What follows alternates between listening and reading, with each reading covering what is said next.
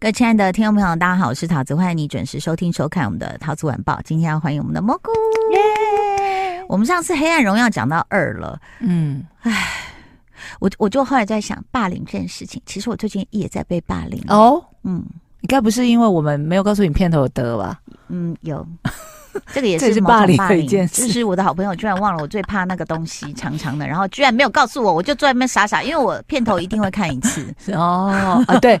第一次，对对，我也是，我的习惯也是，就是一部新的剧的片头，我一定会第一次一定会看，看人家怎么设计的啊，那个是。不能去，就是说磨灭了工作人员他们的创作的心血。对，因为片头就可以引人入胜嘛，是。对不对？好，不是这样子，我最近是被家务霸凌。哦，我觉得所有的地板完全可以想象，还有油腻的碗，还有衣服都在嘲笑我，好可怕，我觉得他们在霸凌我。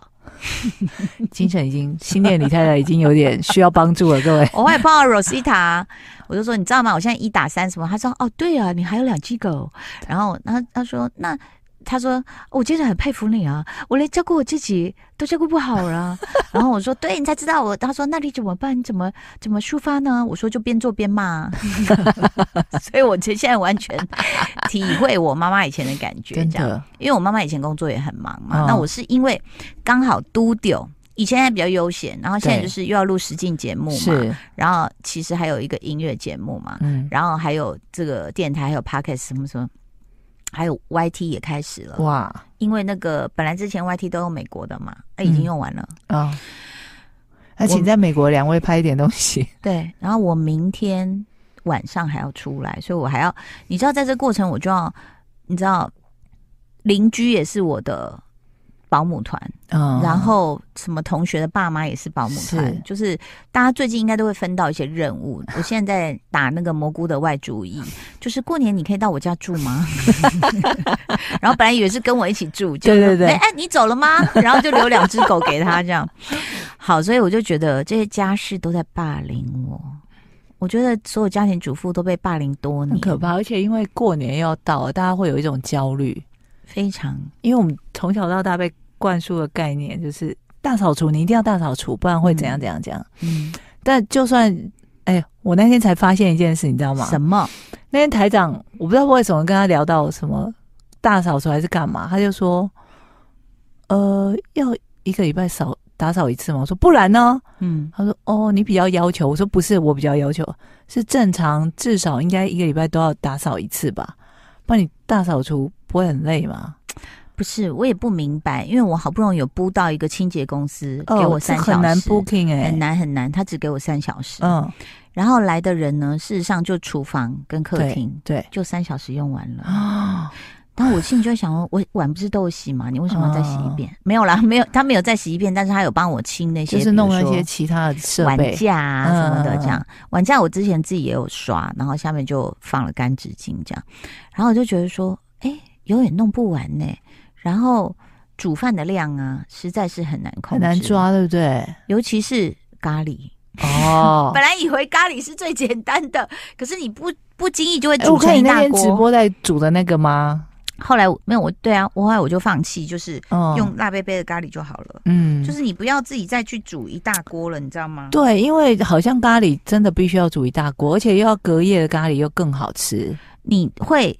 洋葱，你如果只切一颗，对，马铃薯不可能一颗啦，马铃薯一下就没了，一颗一下就没，对不对？然后再来胡萝卜一条，嗯，哦一条，但是你买就好了，你买一一袋啊，对，它就会是三条，是，就是单身人都知道，他没有可能是一颗洋葱这样卖给你，一颗柳丁，其实单身啊，嗯，但不真的不好算，然后对啊，然后鸡胸肉拿出来，人家那个。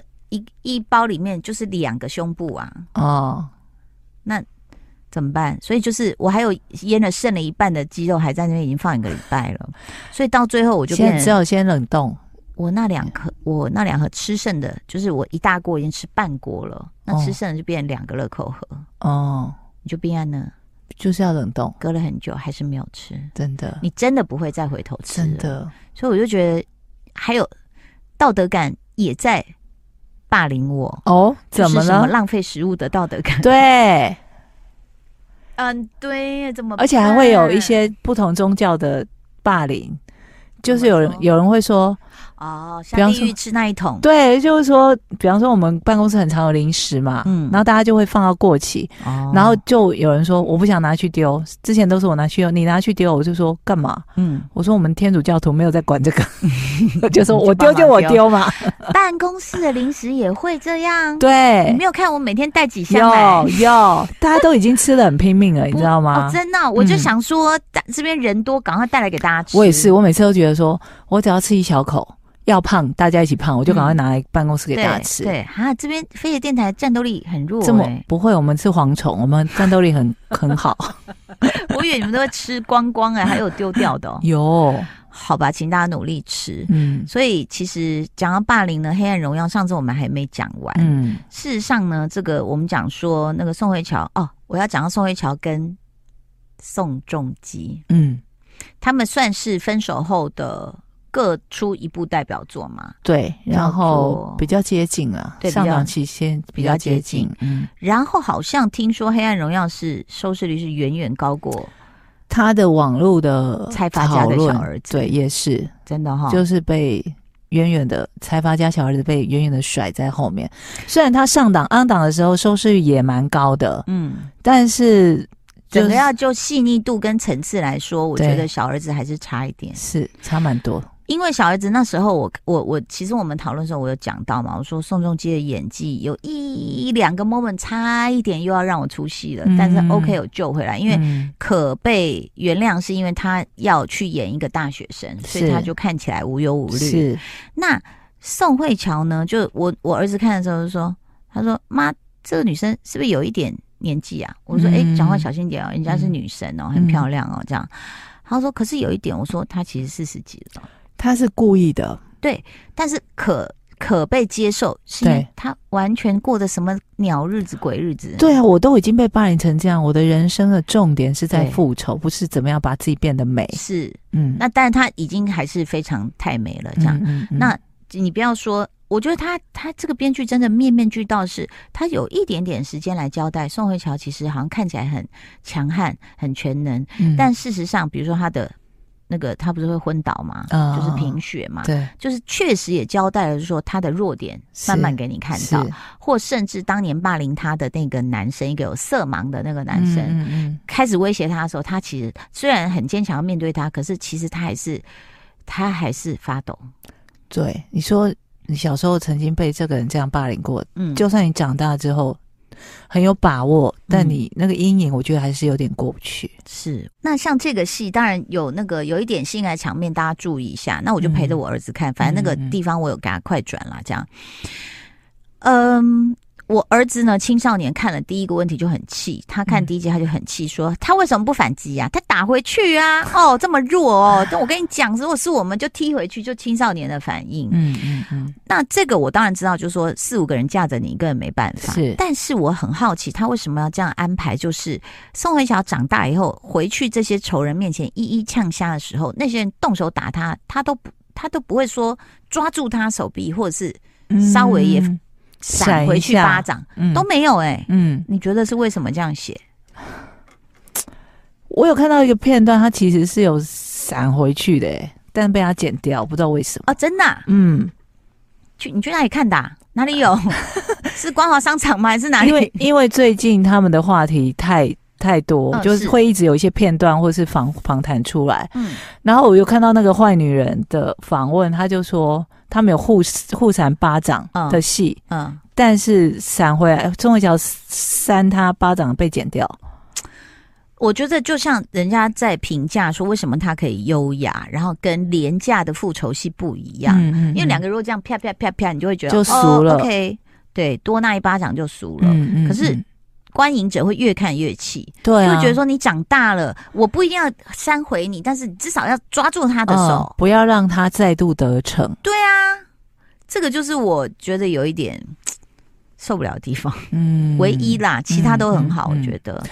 然后我们呃之前上一集不是有讲到他在男主角面前，嗯，就是说我就让你看到我全身的伤疤的那一场戏。嗯嗯。那据说他们那时候在拍之前，嗯、宋慧乔就有跟编剧说，就是编剧在跟他沟通说，嗯、可能会有类似这样子去呈现的戏，然后就说，嗯、他就回编剧说我没有问题，但是你给我两个月的时间。嗯。那这两个月的时间是他想要达到一种效果，就是他觉得，呃，这个角色都已经是承受了这么多霸凌，然后这么多暗黑的事发生在他身上。嗯他就算长大了，呃，已经有能力反击了，但他还是不能够显得太过于美丽跟漂亮。嗯，所以他去，他去让自己再刻意的瘦，就是他想要呈现出真的非常的瘦弱，然后很同呃，就是他为什么不去让自己观众看到会觉得长斑就好了？呃，一直希望毒害女神有没有？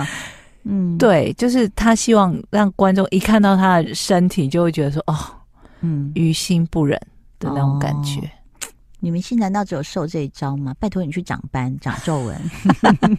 他有说他刻意在这部戏让自己，呃，就是不掩饰他的一些皱纹、细纹什么的。应该的啊，因为这这才是一个从小没有得到任何照顾跟幸福的一个。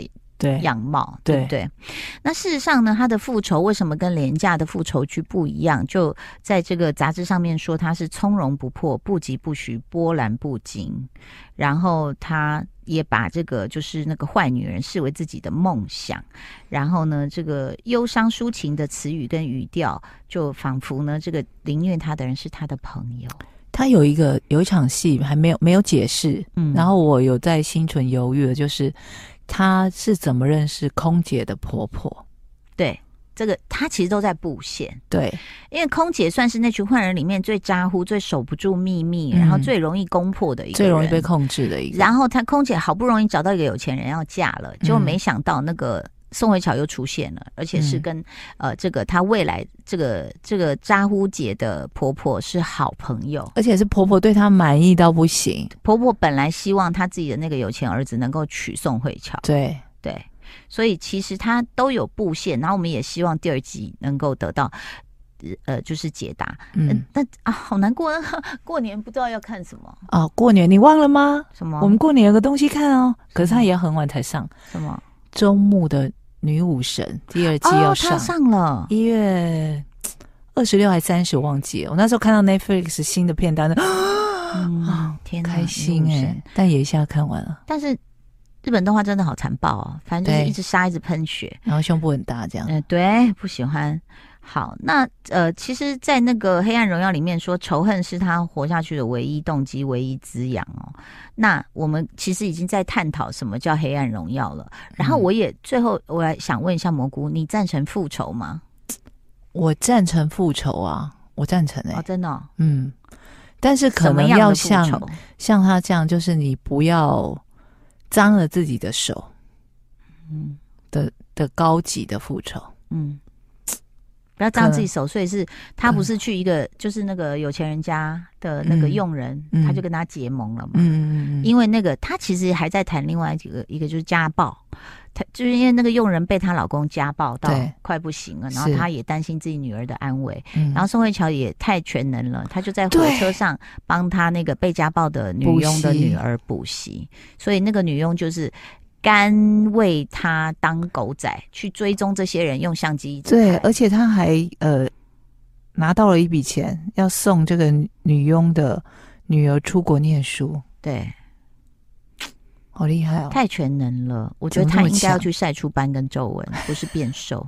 嫉妒他，不准越变越好看，很强哎、欸。对呀、啊，所以当然还是有其不合理之处啊，就是一个人的体能呐、啊，或者什么，哦、尤其他要贫血，又不又不吃烧肉，营养不良。这样这样不吃烧肉，人家有心理阴影好吗？什么问题呀、啊？好，所以事实上呢，这个呃。他在这个剧里面呢，其实大家现在讨论度很高，然后我觉得他也真的算是走出一条新的戏路了。嗯、对，也算是恭喜他啦，嗯、总比他之前，呃，大家就一路数下来说，呃，《太阳的后裔》嘛，然后什么男朋友，嗯，然后什么现正分手中，嗯、都被大家嫌到不行，嗯、就是说你怎么就只会演这种？嗯，对。现在看到这部就拍拍手，虽然虽然大家还是有嫌说，拜托哎。男一看起来怎么会是你学长？你还叫他学长？好烦哦，大家不要这样好吗？然后，然后刚刚你说你赞成复仇，那什么样的复仇是你会选择的方式，嗯、或者是仇到什么地步，你觉得人应该要复仇了？呃，我赞成复仇，但是因为每个人选择复仇方式会不太一样。嗯，那我自己的最高级，我自己觉得最高级的复仇方式，真的就是，虽然有些人会觉得说，嗯，又来这个，嗯，我真的觉得你对他视若无睹，就把他当做一个灰尘，嗯，然后。不管他活得怎么样，用吸尘器，对，就是你自己真的活得很好，然后他 这就是甜蜜的复仇嘛，嗯、对不对？大家讲 sweet revenge，、嗯、所以你说像宋宋慧乔这种真的太难，他要投入多少人力、精力、实力才对？虽然我心里很向往他这样的复仇方式，啊、真的、哦，但我不见得办得到。可是你知道吗？就是真的烂人，你就让他烂下去，他自己会死哎、欸。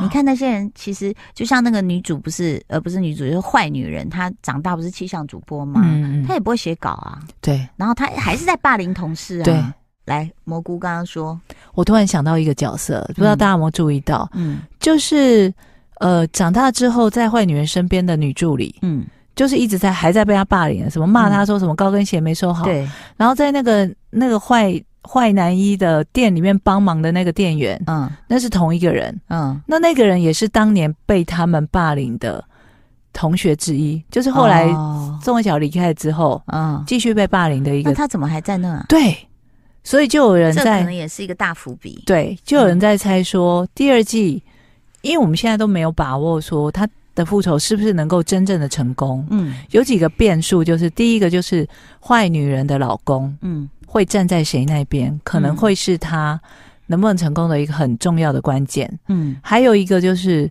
那个我刚刚说的那个女店员，嗯，也是当初被他们霸凌的同学。嗯，为什么他现在还在这些人身边？嗯，被他们霸凌，被他们瞧不起，兵就对了。这个人或许也会是关键人物之一。好，那现在话题又转回我刚刚讲的那个。